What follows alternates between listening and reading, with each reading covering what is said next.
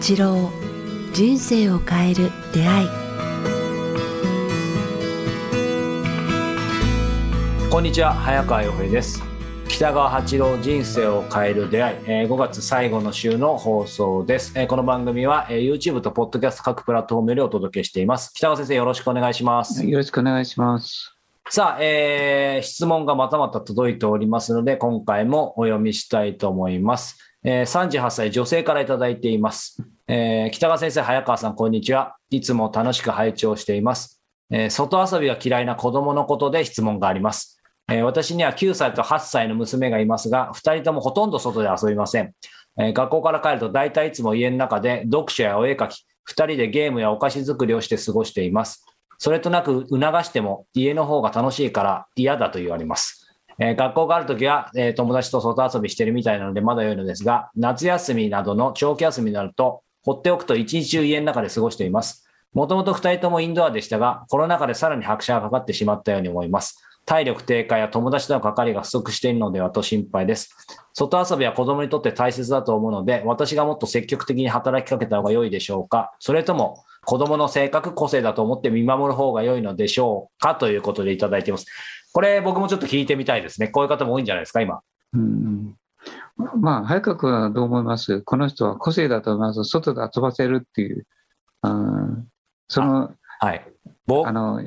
僕だったら。あ、僕はですね、これまさに今考えてたんですけど、うち、あの、もうまさに同じような、まあ、状況ですし、僕自体も超インドアなんですよ。なので、うん、あの、この方は分かるんですけど、最近自分の中でなんかちょっと思ってるのは、基本的に子供の性格適性、個性だと思ってるので、見守りますが、ただ、やっぱりそう、あの、自分の中で僕の積極的ではないんですけど、なんて言うんでしょう。こう子供たちが多分一緒に楽しめるだろうなっていう、なんか、こう、考えて、無理やりとかではなく、あの、外に行ける範囲で、こう、一緒に遊びに行ったりとかしてるので、なんて言うんでしょう。100ゼロとか絶対、もう無理やり外にとか全くないんで、なんか、ほどほどというか、まあまあ、あの、適当です。適当ですけど、なんか、どっちか徹底するみたいになると必ず歪み出るので、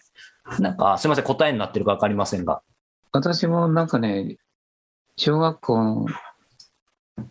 か中学、今もそうなんですけど、はい、人見知り知りなんで、人見知りなんで。ね、おっしゃってますけど、こんな二人で喋ってますけどね。いやいや、あの、喋るのと、人見知りはまた違う。違いますね。人と会ったり、突然、なんか例えば頼まれて壇上で喋っていきなり挨拶してくださいって言ったら、もう全然ダメです。日頃戻るです。はい。で自分が喋ることを思ってるときは喋れるんですけど、それと同じように、はい、結構私も小学校、中学校の時はずっとあの部屋の中にいました。絵描いたり、本読んだり。一緒ですね。はい。それで、高校出て大学行ったら、その頃も結構苦手で、うん、うん、そうですね。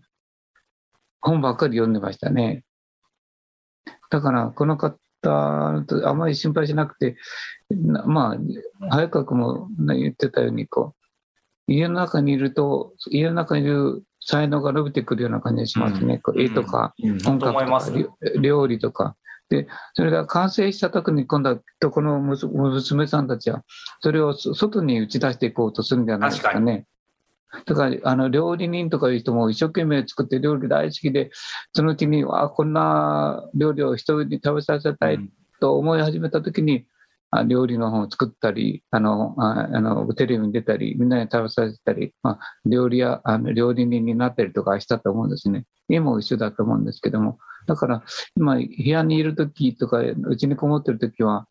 実力を今、溜め込んでる時じゃないんだかなと思いますけどね。うん、いや本当、うんはい、運動系の人はね、この時期もどんどんどん走り回っています。それは人たちは運動系の人たち。そうそうそう。本当思いますし、あと、な、なんでしょう、ちょっとあの逆説的かもしれませんけど、やっぱりなんでしょう、こう、今この瞬間、特に子供って例えば何歳までに何々した方がいいとか、まあ、いろいろあるじゃないですか。脳脳のためにとか、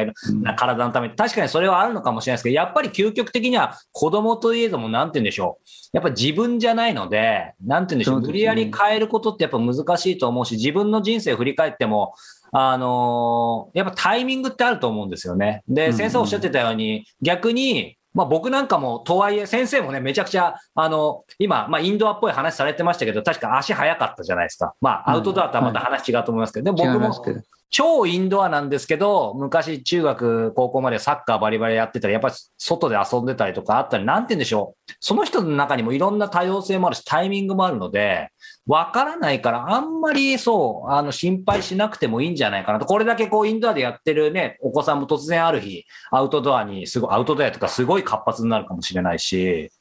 あんまり心配したりコントロールしなくてもいいのかなっていうのはちょっと思いますけどね。私の同級生で超有名なイラストレーターになった人がいるんですよ。アメリカ風のなんとか書いて、あの北九州の文字に住んでて、はい、その方が高校の時に同級生だったんですけども、まあ、このその方ね、失礼なんですけど、あのすごいおとなしくて真面目で、うん、で、なんか、人と話すのは苦手だったんですね。だから、ここ高校時代、こんなこと言ったらあれんですけど、なんかおとなしくて暗いなっていう感じがしてた。うん、まあ本人はそう全然思ってないみたいだけども、だ彼がそれを続いて大学に行って背が高くなった時にパッと開けて、うん、その時に描いてた絵がそうすごい素敵なイラストになって、えー、そのはなんか車に乗る風景とか絵とかハワイとか男女の愛とかいうものを描く今超有名です。しょっちゅうあちこちでも見かけるようなイラストになりイラストレーターになりましたね。ね。はい、うんうん、名前がちょっと今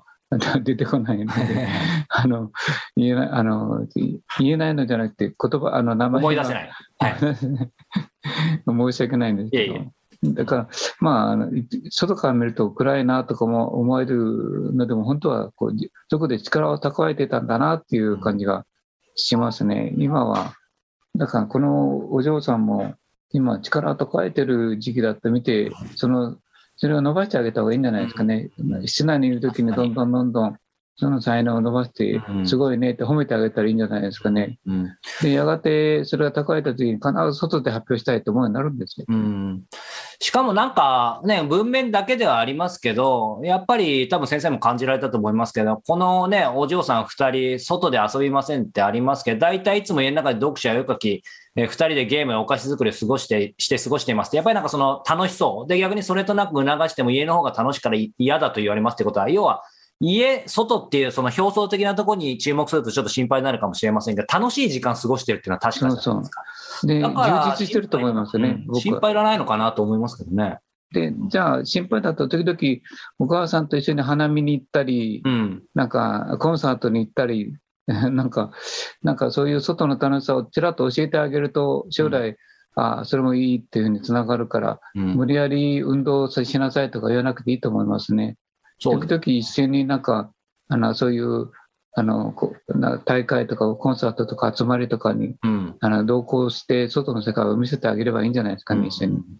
でもなんか、十分だと思いますけど。本当面白いですよね。気質ってあるから、あの、うん、なんて言うんでしょう。うちも子供3人いますけど、上の2人はまあ、僕ら親が完全インドアなんで、まあ、それそのまま踏襲してるんですよ。で、一番末っ子、今、幼稚園の年中なんですけど、その子もインドアかと思うんですけど、いつも過ごしてると結構なんか、こう、暴れたくなった、なるみたいで、そんな時にちょっとあれ、そうか、ひょっとしたらこれみんなインドアだと思い込んでたけど、この子は違うかもしれないと思って、1日本当5分10分でも外連れてくとめちゃめちゃ嬉しそうで、うんうん、だからやっぱ本当、あの、タイプありますよね。うん、本当、本当にそう。うん。で、ある程度力がついてくると、外に発揮したくなるから、確かに。逆に力を加えるように褒めてあげたり、すごいねって言ったり、そのチャンスを増やしてあげた方がいいのではないかなと思いますね。だから料理上手、本読むこと好き、映画好き、なんか音楽いいですよね、なんか。いいですよね、知恵と。だからそっちの方に目を向けて、すごいなっていう、どんどん土地に行って、うん、で、将来外に出る、みんながみんな運動選手に明るくなるってことはないし、うん、芸能人見ても、昔は全然喋らなかった、うちにこもってただから嫌だから、あのなんか、漫才師になったとか、いっぱいいますよね。いっぱいいますよね。コンプレックスとかね、コンプレックスとか、それを乗り越えるっていうのも、あの、面白い人生の生き方ではないかなと思いますけどね。なんかその、貯めて貯めてとか、こう、蓄えて蓄えた分、その一気に解放して、外にね、放出して爆発するといい、いい意味ですごい、また伸びる可能性ありますよね。うんうん。だから、何も心配ないと思うんです。うん、うん、うん。本当そうですね。で、将来、もし自転車が欲しいとか言ったら、自転車を買い与えて、全然楽しさとか、外の楽しさを教えればいいので、うんうん、今は力を蓄えてる時期なんだっていう見方をされる方があいいと思いますね。何も問題ないな。そう考えると、やっぱりなんか、ね、完璧はもちろん難しいですけど、やっぱり他者との比較とか、こう、なんて言うんでしょう、自分との比較とか、コロナ禍だからとかっていう、その、もちろんコロナ禍とか考えますし、実際そうですけど、やっぱそれに飲まれすぎないで、ただそこにいるね、子供たちが本当にどういう時間過ごしてるかとか、どういうことにワクワクしてるのかとか、やっぱりなんか純粋に見守ってあげるっていうことを忘れないようにしたいですね、なんか次回も込めて。うん、見守るよりも、うちょっと手伝ってあげてもいいかね。あの、例えばお菓子作りの時、じゃあこの材料を使ってみてとか、か。ね、はいはい、はい。あの、この、このホップクリーム、これを美味しく使ってごらんとか、こういうなんか香りのそれがあるよとか、なんかそういうのをこう、足してあげるといいと思いますね。で、うわあ、美味しかったとか、わすごいねとか褒めると、お母さんに褒められたらまたやりたくなるからですね。そう、ね、だんだんそういう意味では、見守るのももちろん親なんでね、大事ですけど、一緒にとかね、ちょっとこう、プラスアルファとかいろんなことをこう一緒にしてみる。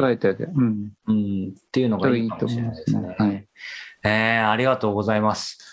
さあ、えー、まあね、そういう意味では先生からね、もう心配いらないよということなので、はい、見守るの方が良いんですが、見守るだけじゃなくて、一緒にちょっとやってみるということで。そうそう、なんかプラスして援助してあげるっていうか、ね、チャンスと、あの材料を上げるっていうのもいいんじゃないですか、ね、そこからまたいろんな道が出てきたり、そこからまた外にね、うんうん、出てったりしますからね、うんうん。はい、ありがとうございます。さあ、えー、この番組では皆様からのご質問、ご感想を募集しております。えー、詳しくは北川先生のホームページ、えー、もしくはメールアドレス、アドレス北川アットマークキクタス .jp までお寄せください。さあ、そして、えー、お知らせです。えー、来月、もうすぐですね、えー、北川先生の、えー、断食会が千葉の方で開催されます。えー、6月10日から12日2泊3日、えー、国民宿舎サンライズ九十九里で開催されます。えー、定員20名ですので、お早めにお申し込みいただけたらと思います。そして、えー、先生の新たな、えー、小冊子、えー、光の小道シリーズも、えー、リリースされました。えー、こちら、先生のホームページ、えー、ぜひぜひ